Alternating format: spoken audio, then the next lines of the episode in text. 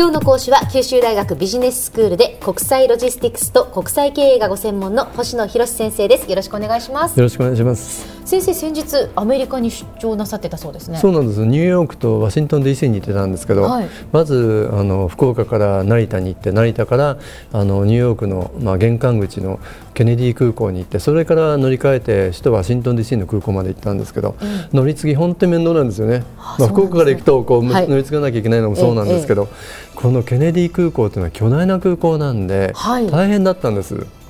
それはあの国際この空港って国際線だけでも50カ国を超える国から100社以上の航空会社が乗り入れてるんですよね、はい、で空港ターミナルだけで8つあるんです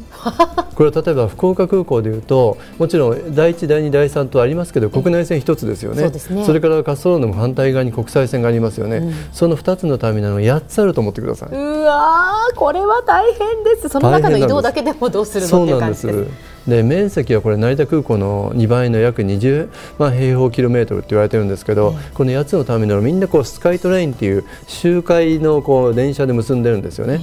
でそうするとそのターミナルを移動するために手続きしなきゃいけないしものすごく大変なんです。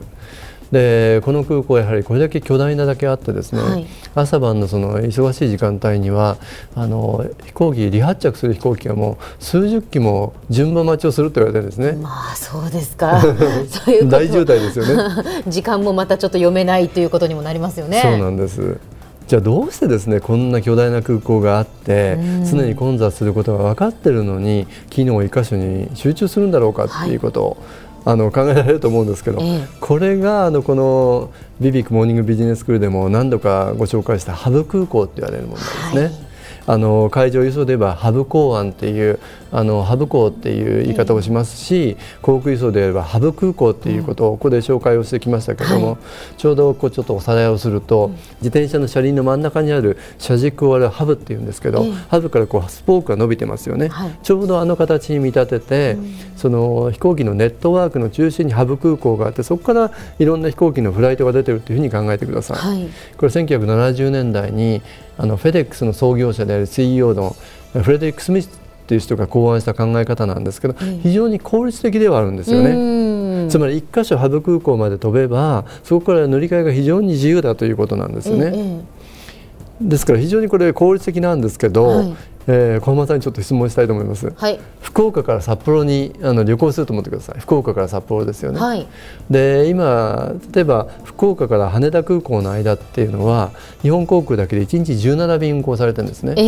ー、でこの羽田空港から札幌の千歳空港にも1日17便運行されてるんですね、はいはい、非常に多いですよね。多いですね。でところが直行便って考えると福岡と札幌の間って日に2便しかないんですそうなんですよ。私も先日ちょっとね調べたばっかりだったんですよ。2便ですよね。そうなんです。午前中11時15分と午後の2時15分、はい、これしかないんですけど小浜さんが旅行されるとすればえー、面倒でも羽田空港で乗り換えて17便17便の選択で行かれるか、うん、直行便乗りたいかどちらの乗られますか？あこれは、まあ、時間に余裕があるかどうかはでも変わってきますがあの時間に余裕がある場合はやっぱり直行便の方が便利なので、直行便で行くと思います、ただ、まあ、午前中のうちに札幌に着きたいなとかその1日有効に使いたいなとかやっぱそういうことをいろいろ考えると面倒でも乗り継ぎの方がいいのかなとか。そういうこと考えますね。多分それだと思うんです。皆さんそう考えられるんだと思うんです。それがハーブスポークシステムなんですよね。つまり時間に余裕があってもうどれでもいいやってなればその乗り換えのない直行便って普通選択するでしょうけれども、はい、ビジネスマンがなんとか午前中のうちに札幌でに着きたいとか、うん、そうなるとちょっと手間でも羽田まで行けば次の便に乗れるっていうこういう発想でできたのがハーブスポークシステムなんですよね。ニューヨークのケネディ空港っていうのもそういう発想で、はい、2011年の利用者2420 20万人、もう巨大な空港なんですけど実はこれ世界で16位に過ぎないんですよね。16位ですか？16位なんです。ちなみに世界最大はロンドンのヒースロー空港なんですけどその3倍の6500万人、はい、2位はパリのシャルル・ド・ゴール空港で5600万人っていうもうこれはもう巨大なハブ空港なんですよね。ですねですからここにすべてが集中しているということは何が起こるかということですね、はい、これはまあ、全ての旅客も貨物もこのハブ空港で乗り換えとか積み替えが発生するわけですよね、えそうすると大変な子に混雑が起こるのも想像できるでしょうし、ね、乗り換えのミスができたり、うん、あの乗せ替えの車あの貨物の乗せ替えのミスだって生じるわけですよね。まさにあの数年前友達がシャルル・ド・ゴールで荷物が紛失しました。そうでしょ、はい、実はシャルル・ド・ゴールって、非常に評判が悪くて数年前の調査で世界で一番手荷物が紛失する空港言われてるんですよ。でヒースローが2番目にあの紛失するって言われてるんですけどだけどそのそれだけその紛失が起こるのも分かりますよねこれだけの空港ですから。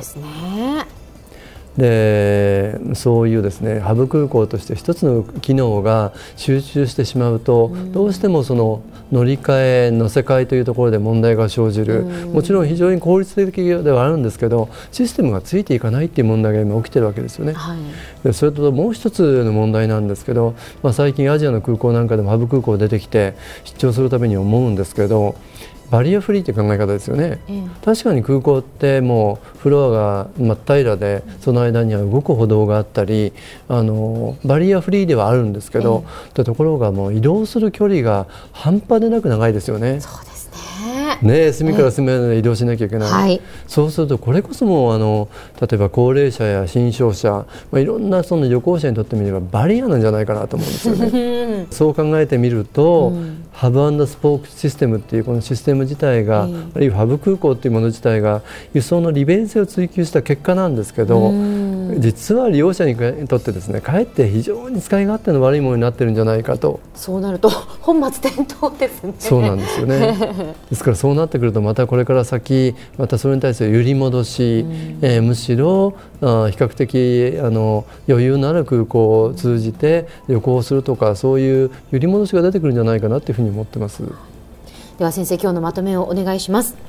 はいそうですね。まとめとしてハブスポークシステムという方式は、まあ、飛行機のネットワークの中心にハブ空港を置くことによって非常に効率的な輸送を可能にしているシステムなんですけれどもしかしその機能を集中化した巨大ハブ空港っていうのはかえって乗り換えの利便性だとか離発着の集中によってさまざまな問題が生じているということですね、まあ、今後見直しの可能性も出てくるんじゃないかという、まあ、このハブ空港のいい部いい部分えー、この利便性と問題点について今日は指摘をさせていただきました。今日の講師は九州大学ビジネススクールで国際ロジスティクスと国際経営がご専門の星野博先生でした。どうもありがとうございました。ありがとうございました。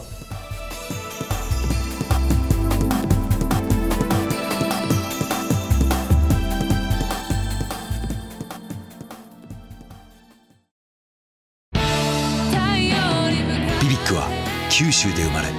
九州の人たちに光を届けています。九州のお客様が光り輝くように。それが QTnet の